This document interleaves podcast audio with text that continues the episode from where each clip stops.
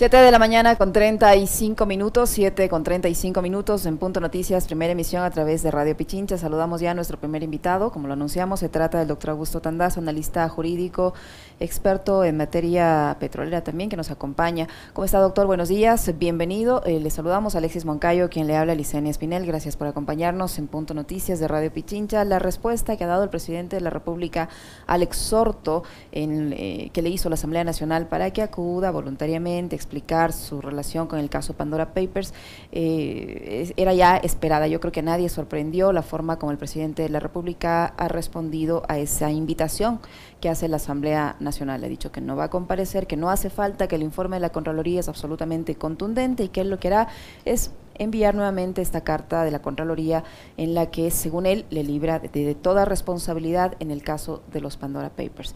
Sin embargo, esa respuesta de Contraloría se produce horas antes del debate en la Asamblea Nacional y no hay una explicación pormenorizada por parte de la Contraloría de cómo se realizó esta investigación que determinó eh, la conclusión que ya conocemos. No se sabe si hubo cooperación con eh, instituciones internacionales que le digan, mire, hemos investigado acá, acá, más allá, la cooperación desde con este país donde están estos espacios fiscales nos dice que no tiene ninguna vinculación y en base a toda esa investigación hemos concluido esto.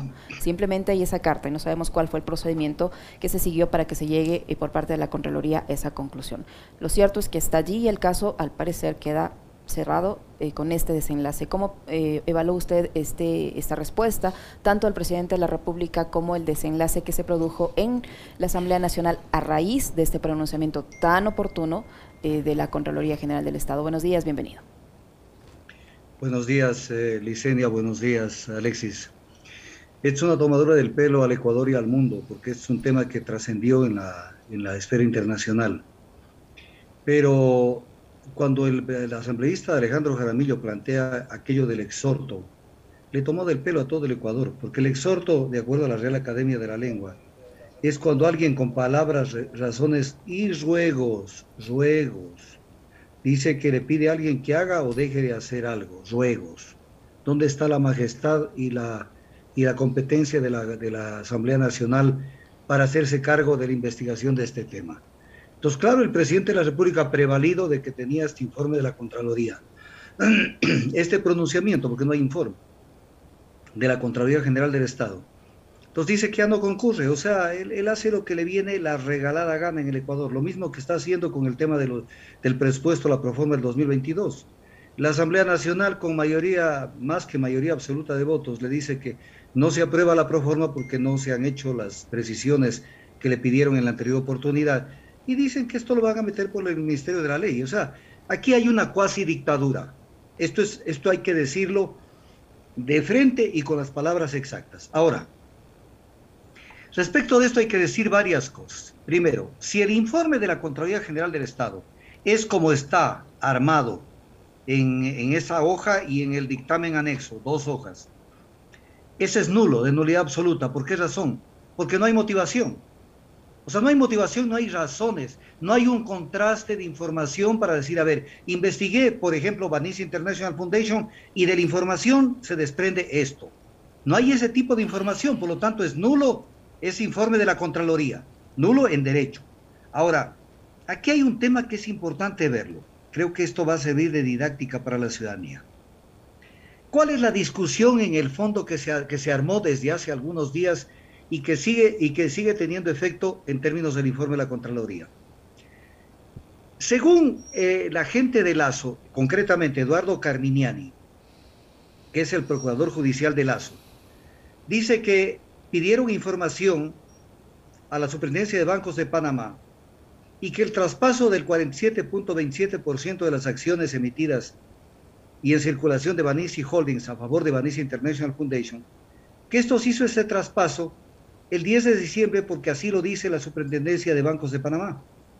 que sostenía Mónica Palacios? Que esto se daba el 19 de octubre porque funciona o rige desde la publicación en la Gaceta Oficial. Pero entonces esto nos hace ver que la gran discusión era si rigió el 10 de septiembre o rigió el 19 de octubre. Pero tras esto, ¿qué se esconde? ¿Qué se esconde? Que de pronto Lazo se, voy a utilizar una palabra popular, se avispó y trasladó sus bienes a sus hijos. Esto se desprende. y que lo hizo a tiempo, el 10 de septiembre. Pero, según la otra tesis de Mónica Palacio, no lo hizo a, no lo hizo a tiempo. Por lo tanto, esto es lo que está en discusión. Pero independientemente de esto, que es un tema jurídico y que tiene que ver con propiedad directa, no con propiedad indirecta, ¿qué es lo que refleja? Que Lazo se deshizo, pongámosle esa palabra que le encanta a él utilizar, de lo que tenía en Petro Oversías y traspasó también lo de Banderilla Capital Group a, a International Foundation que es la dueña del 50% del banco, un banco que un banco que es del cual es propietario Banisi Holding y Banisi Holding tiene un capital autorizado de 80 millones de dólares, lo cual quiere decir que los hijos de Lazo a quienes se les transfirió esto, los hijos de Lazo son propietarios solamente del capital autorizado del banco de Banisi Holdings de 40 millones de dólares. Pero viene la pregunta, o sea, ya hicieron este chanchullo el 10 de septiembre ¿Y de dónde sacaron el dinero los hijos para hacerse cargo de Vanice International Foundation el 10 de septiembre? ¿De dónde sacaron el dinero? Esto es lo que la Contraloría no lo vio, no lo quiso ver, no le dio la regalada gana de ver. Esto, esto es lo grave.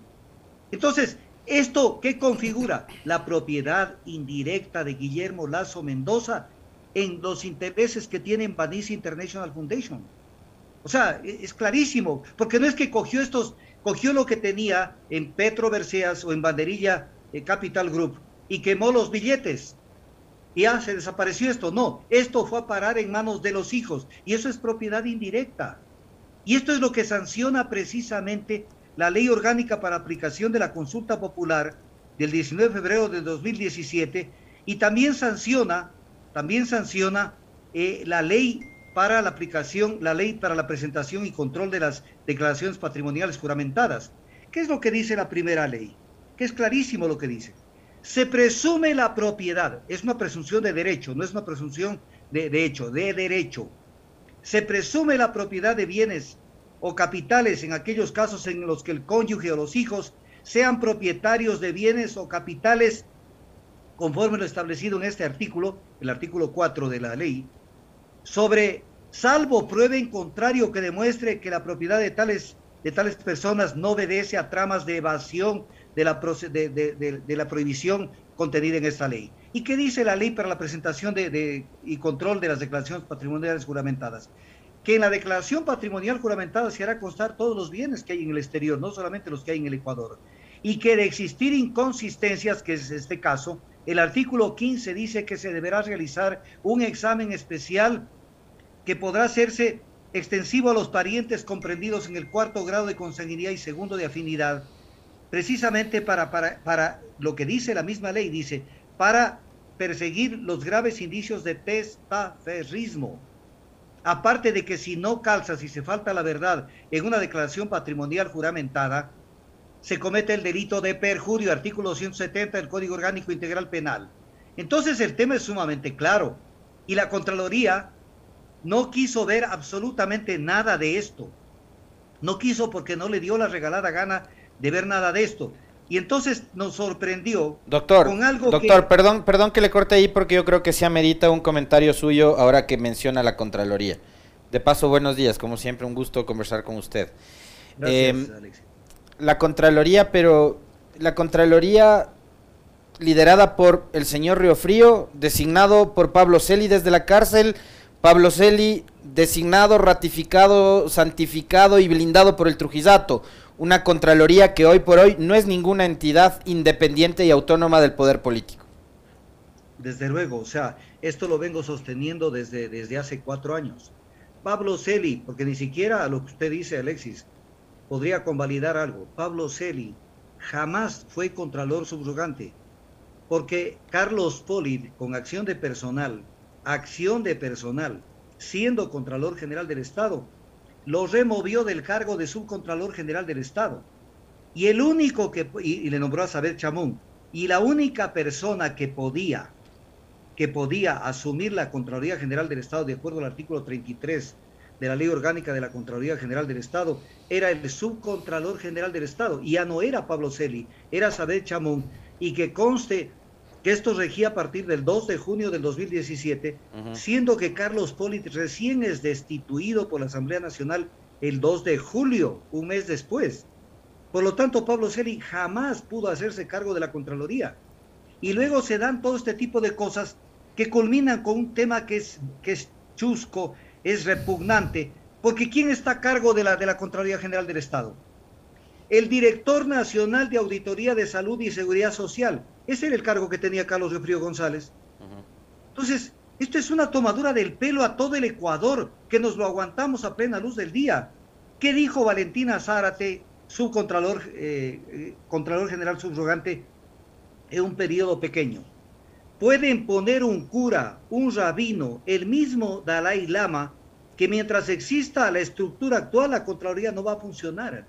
O sea, el tema es sumamente grave. O sea, la Contraloría, la Contraloría vive un régimen de usurpación de funciones desde el 2017 y con mayor evidencia desde Carlos Riofrío González. Y es otro delito del Código Orgánico Integral Penal, usurpación y simulación de funciones públicas, artículo 287. Entonces, ¿qué, qué le pasa al Ecuador? ¿Qué les pasa a estos asambleístas que creen que le pueden que pueden tapar la luz del sol a todo el Ecuador y engañarlo con yo Le, yo le mencionaba el tema del contralor porque es un contralor que está, digamos, hoy por hoy respaldado por el presidente Lazo. Recordemos que hace algunos días el propio Lazo dijo, me reuní con el contralor, lo recibí en el palacio y tal. Eh, ese contralor hoy por hoy no es una autoridad legítima, usted lo acaba de decir, doctor Tandazo, parece que le debe además muchos favores, incluida su permanencia al actual gobierno pero además tenemos una asamblea que eh, yo, yo comentaba hace un momento que, sobre la cual había expectativas, entre comillas, porque uno entendería que la supuesta izquierda, Pachacuti, Guidé, UNES, eh, formaban ya una mayoría absoluta y que con eso era suficiente como para poder considerarse un contrapoder a lo que iba a ser un gobierno de corte neoliberal y de derechas como el del presidente Lazo. Pero resulta que las izquierdas ahora lo que buscan, parecería, todas, sin excepción, es acordar o pactar con el gobierno. Entonces, una asamblea en donde no hay una mayoría política de oposición al gobierno, porque todos pactan, la idea tiene embajadores, tiene funcionarios con, con eh, jerarquía de ministros, eh, Pachacuti tiene una presidenta que el día que se posesionó le agradecía al presidente Lazo, un discurso inentendible además. Eh, y bueno, lo de UNES ya vimos en la abstención de la semana pasada, etcétera. Em, entonces no hay condiciones como para que haya un proceso de fiscalización serio en contra de Lazo. Así es. Yo tuve una conversación el otro día, eh, una conversación política, no en medio de comunicación, sino con algunas personas. Y ahí escuché una frase de un politólogo que discutíamos sobre si existe izquierda en el Ecuador y él contestó con una carcajada y dijo, porque yo pregunté dónde está la izquierda y él dijo al fondo a la derecha. Al fondo a la derecha, es una frase hermosa.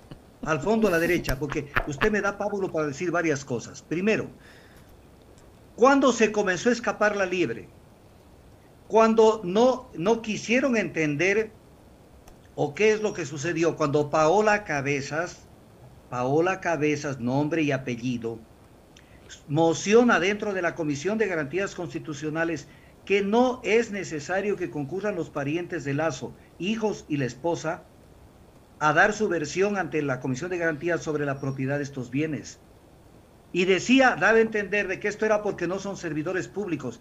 A ver, el servidor público es Lazo y el que puede ser sancionado es Lazo, pero eso no quiere decir que no puedan, no puedan y deban concurrir sus parientes para que expliquen, no si está a nombre de ellos, que ya lo sabemos que está a nombre de ellos, pues ya lo sabemos, yo tengo todos los papeles delante mío de lo que traspasaron a nombre de los hijos, incluyendo, incluyendo a una de las hijas, María Mercedes Lazo Alcíbar, que es soltera y estudiante. ¿De dónde sacó 8 millones de dólares para el capital de Banisi Holding? ¿De dónde sacó? Ya lo sabemos. Pero el tema era preguntarles la siguiente pregunta. La primera es, ¿tienen ustedes a nombre de ustedes esto? Sí porque no podían negarlo. Siguiente pregunta, ¿de dónde sacaron el dinero? Porque no pueden decir somos propietarios. ¿Y de dónde salió el dinero? De la plata de Papito, que hasta el 10 de septiembre del 2020, del 2020 estaba a nombre de Guillermo Lazo Mendoza. 10 de septiembre. Y que traspasaron el 10 de septiembre, y ahí vino la discusión, que si esto surtió efecto el 10 de septiembre o el 19 de octubre. pero esta era la plata de Guillermo Lazo Mendoza. Pero además otra cosa, la, la Contraloría General del Estado en este, en este informe que deberíamos colocarlo como este sí deberíamos colocarlo en la Plaza Grande como, como la infamia, dice que Dakota del Sur no es considerado un régimen, un régimen eh, un paraíso eh, fiscal. Que, debe ser eh, cuestionado. Por favor, Dakota del Sur ha sido cuestionado dentro y fuera de Estados Unidos. ¿Sabe cuánto esconde Dakota del Sur? 367 mil millones de dólares por este tipo de activos que están escondidos en Dakota del Sur. Pero doctor Tandazo, doctor Tandazo, sobre este tema, sobre este tema, el, director en ese entonces, del, un funcionario del Servicio de Rentas Internas en ese entonces, en las comparecencias de la Comisión de Garantías Constitucionales, él ya anticipó, él decía que el Servicio de Rentas Internas del Ecuador no reconoce a Dakota del Sur como un paraíso fiscal y ahí ya se vislumbraba que se iba a hacer eh, el argumento con el que la Contraloría finalmente ha liberado de toda responsabilidad al presidente de la República. Perfecto, Licenia, lo que usted dice. Cuando hemos tenido tips, tips que han sido clarísimos que se veía por dónde se iba a vulnerar, se iba a vulnerar esta investigación, no hizo nada la Asamblea Nacional. O sea, teníamos tips como el tongo que comenzó a armar el Contralor General del Estado. ¿En qué consistió el tongo? Mire, esto es burdo. Yo soy abogado y no, no creo que soy del montón. O sea, cuando el Contralor salió y dijo que va a hacer dos exámenes, uno de, la, uno de los bienes en paraísos fiscales que lo tendría la primera semana de diciembre, que es este, el que sacó, que no hay examen, sino solamente dos hojas. Y el otro dice de la declaración patrimonial de Lazo, que lo tendrá en enero del 2022. ¿Cómo es que puede separar la declaración patrimonial con esto? No podía separar jamás. ¿Por qué? ¿Por qué lo separó? Precisamente para que no se vea de manera clara de que de alguna manera hubo evasión fiscal, hubo defraudación tributaria y hubo perjurio.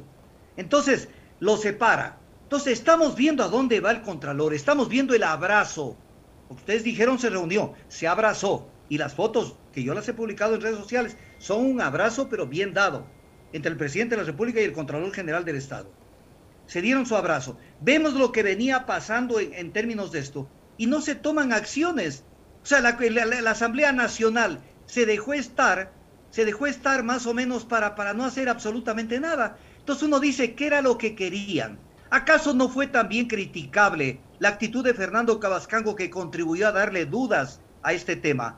Cuando, perdóneme que haga una mención a otro medio de comunicación, cuando Jimmy Jairala le pregunta en una entrevista a Cabascango y le dice, ¿ustedes recomiendan la destitución de Lazo? Y dice, no, nosotros no recomendamos.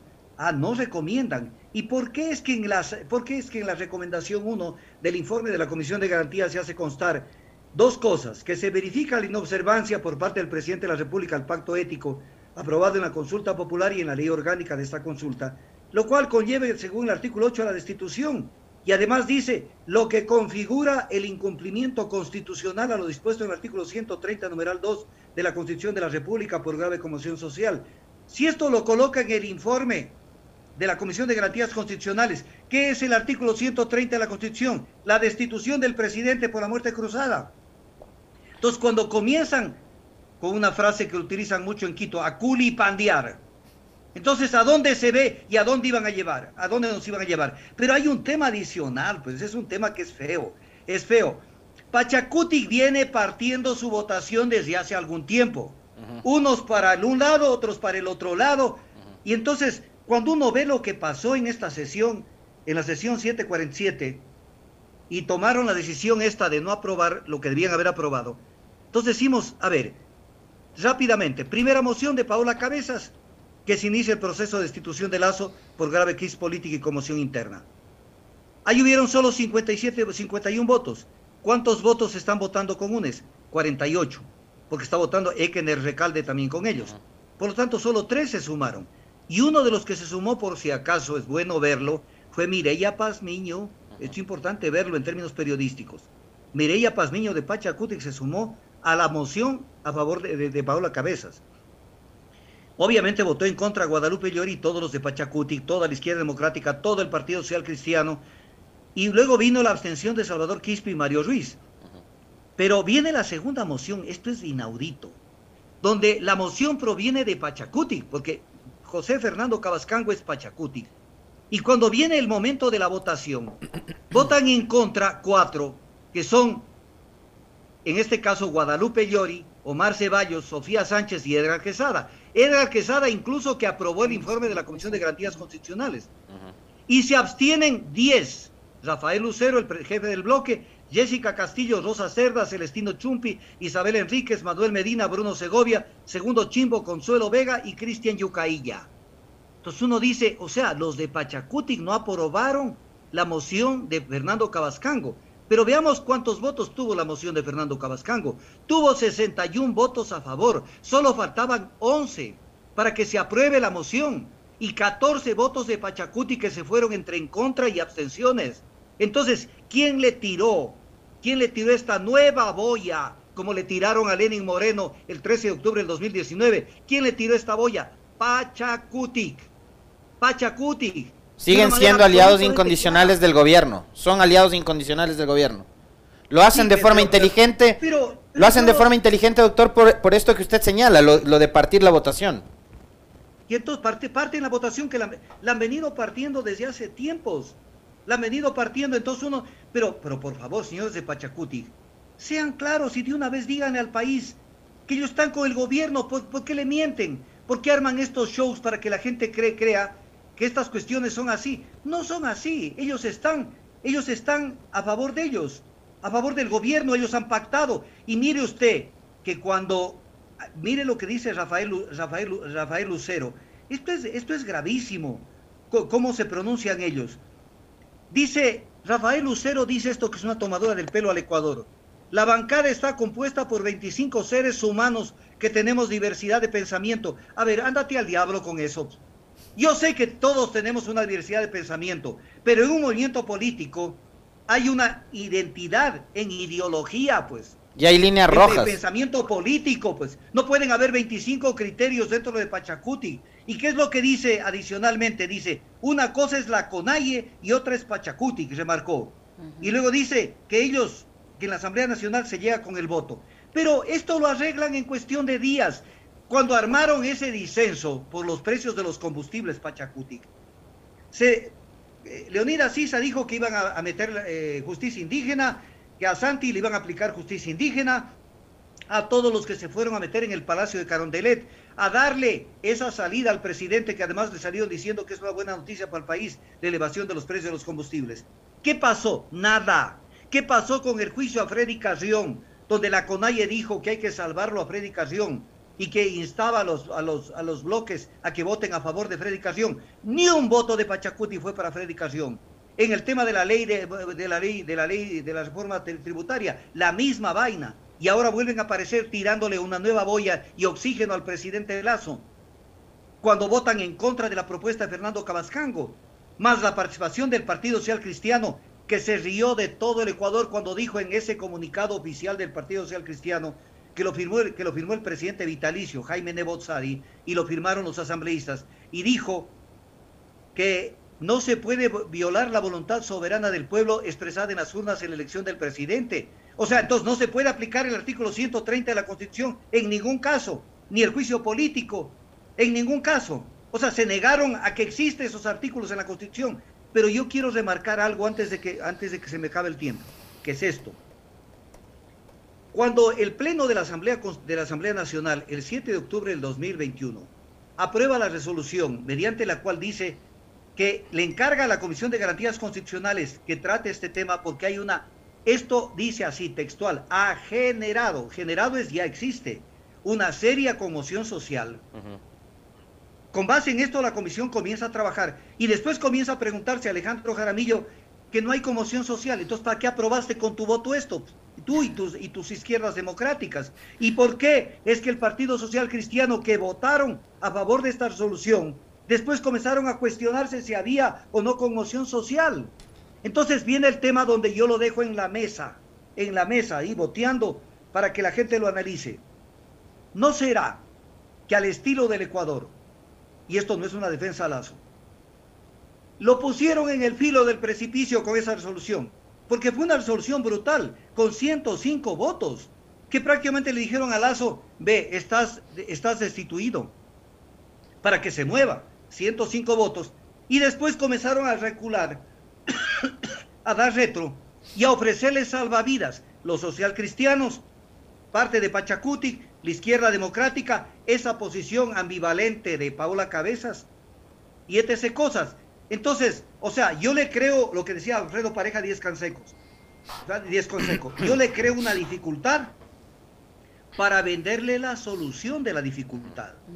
O sea, yo le creo el problema, pero yo soy, como decía alguna vez una propaganda de un banco hace unos 30 años, yo soy su amigo solución. Cuenten conmigo, yo soy su solución. Oiga, doctor, yo, yo, tengo, yo tengo dos preguntas, eh, van por cuerdas separadas, pero le quiero plantear la primera, pero una respuesta corta, no, no, no, no me exagere. este, porque me están pidiendo, me están pidiendo además, su hinchada está pidiendo. Eh, una respuesta corta. ¿El informe de la Contraloría tiene argumentos y tiene sustentos jurídicos o es una mamarrachada? Es una mamarrachada porque no tiene motivación porque usted en cada caso de estos, ellos hablan de banderilla, de Vanice International Foundation, de todo. En cada caso tenían que analizar caso por caso, abrir un capítulo y decir, a ver, vamos a analizar los bienes de Dakota del Sur, Bretton Trust, Liberty Trust, ok. Esto ha pasado, estos bienes están a nombre de tal persona, estaban a nombre antes de esta, para ver cuál ha sido, cuál ha sido el tránsito que ha tenido esos bienes. Porque, por ejemplo, según Pandora Papers, Dakota del Sur está en manos, los bienes de Dakota del Sur están en manos de la esposa. Entonces, y obviamente si están a manos de la esposa y no hay disolución de la sociedad conyugal, son bienes de, de Lazo Mendoza. Entonces, no hay motivación. O sea, no pueden concluir de manera lacónica la Contraloría. No se ha comprobado esto, pero ¿cómo es que no se ha comprobado? El cómo falta. No hay motivación y es nulo. Pero los asambleístas se quedan. Entonces uno dice, ¿por qué se quedan? Porque no quieren hacer la pelea. Ahora, tienen que pelearla, pues, decir al Contralor, destituirlo y, llevarlo y hacerlo que aclare el contenido de ese informe. ¿Dónde está el informe? Porque no, el, dice, de acuerdo al informe. ¿Cuál informe? Si no hay el informe. Y el único anexo que consta en la carta de Lazo es el dictamen. Véanle usted bien la carta. Y dice anexo dictamen. No dice anexo informe, porque uno puede decir, a Lazo le mandaron el informe. ¿Dónde está el informe? No hay informe. Es nulo lo actuado por el director nacional de salud de la Contraloría General del Estado, que es Carlos Riofrío González. Ahora, y que no hicieron nada para a tiempo cortarle la viada.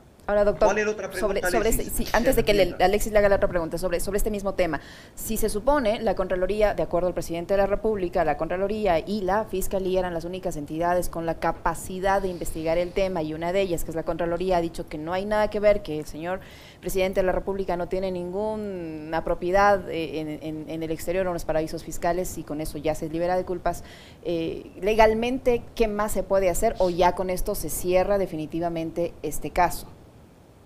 No, no se cierra, porque por ejemplo lo que deberían hacer las, las bancadas es pedirle la ampliación al Contralor General del Estado que señale todos aquellos bienes que él cita, el historial de esos, de esos bienes, cómo fueron realizados los traspasos. El momento que le digan con, con pelos y señales, dígame, por ejemplo, Vanice International Foundation, cómo se hicieron los traspasos, a nombre de quién estaban, luego cómo se traspasaron y de dónde salió el dinero, se va a ver con toda claridad que es propiedad indirecta, pues.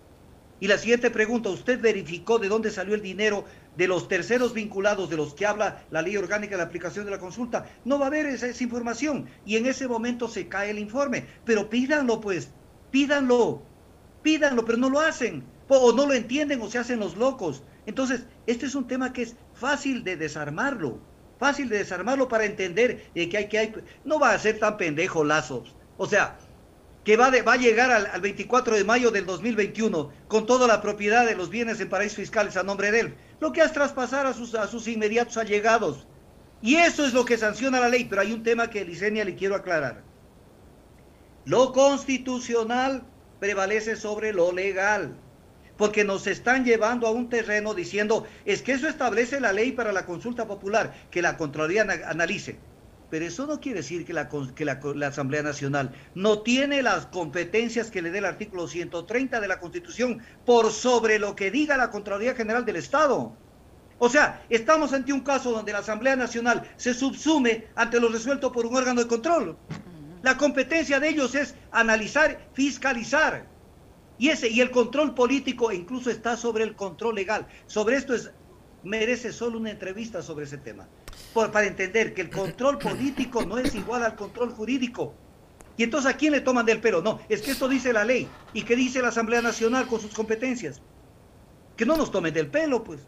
Doctor, a propósito de, de las votaciones de los últimos días, mucho se ha comentado sobre si hubo o no hubo el dichoso acuerdo, de que si ese acuerdo tenía o no tenía que ver con eh, la situación de algunos de los perseguidos de la Revolución Ciudadana. Ayer Guillermo Lazo, a propósito de este tema, ha hecho referencia a eso. No sé si tenemos el audio para escucharlo y complementar eh, a partir de la declaración del presidente Lazo mi pregunta para el doctor Tandazo sobre eh, que no hubo acuerdo con el correísmo. Ha dicho Guillermo Lazo, creo que con eso queda más que claro entonces de que no hubo acuerdo, de que no hay acuerdo.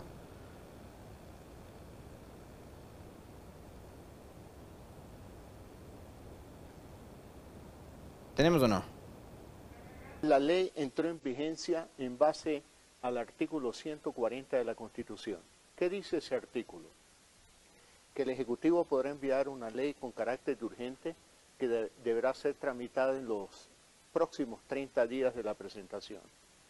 La Asamblea tiene las siguientes opciones, haberla aprobado, modificado o negado. La Asamblea no la aprobó, no la modificó, no la negó, por lo tanto entró por el Ministerio de la Ley. Eso no implica ningún acuerdo, ningún pacto con el correísmo. Este es simplemente una, eh, un artículo de la Constitución que determina un procedimiento legislativo que en este caso se ejecutó por la vía del Ministerio de la Ley. No hay pacto. Ahora, como se comentó mucho sobre esto del supuesto pacto, hay quienes quieren impedir que personas que hoy están privadas de la libertad, como por ejemplo Ricardo Rivera y Jorge Glass, en el caso de uno termine su sentencia en casa o cumpliendo medidas sustitutivas y en el caso del otro unifique las sentencias para poder acogerse a la prelibertad, que entiendo es un derecho eh, que tienen todos los privados de libertad que han cumplido un cierto porcentaje de la pena. ¿Qué es lo que pasa con estos dos casos, doctor Tandazo? Rivera y Jorge Glass pueden acogerse a estos beneficios que están incluidos en la ley, eh, más allá de lo que pueda decir la opinión pública. ¿Y la opinión pública tiene o no tiene que aceptar lo que decida la justicia? A ver, el tema es sumamente claro.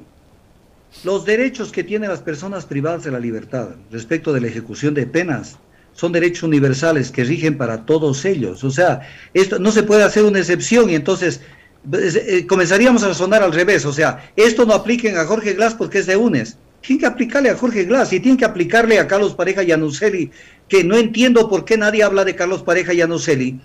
Porque Carlos Pareja y a Nuceli nunca le, le, otorgaron el procedimiento abreviado cuando él con sus propios pies vino al Ecuador, vino de la mano de José Serrano y lo vulneraron y después lo pusieron como un preso más. Entonces, estos derechos ellos los tienen. Ellos los tienen. Pero está por verse por qué la actitud de UNES, por qué la actitud de UNES de no tomar el dedito y aplastar la tecla que no les costaba nada y después tener que meterse en este tema que si va a haber demanda de inconstitucionalidad, que si va a haber eh, el tema de la derogatoria de la ley, lo cual va a, va a, demorarse mucho tiempo. Entonces, UNES jamás explicó esto. A mí lo que me irrita es cuando comienzan a tomarle del pelo al Ecuador. No es que nosotros ya, ya, ya no aprobamos, ya negamos pero te faltaba el dedito nomás. ¿Por qué no lo pusiste? Porque la ley, todavía el pueblo no sale, no, no entiende lo que pasó. Porque de acuerdo a la ley que aprobó el, presidente con, con el Ministerio de la Ley, rige desde el primero de enero del 2020 la parte tributaria. Entonces la gente todavía no se da cuenta del batatazo.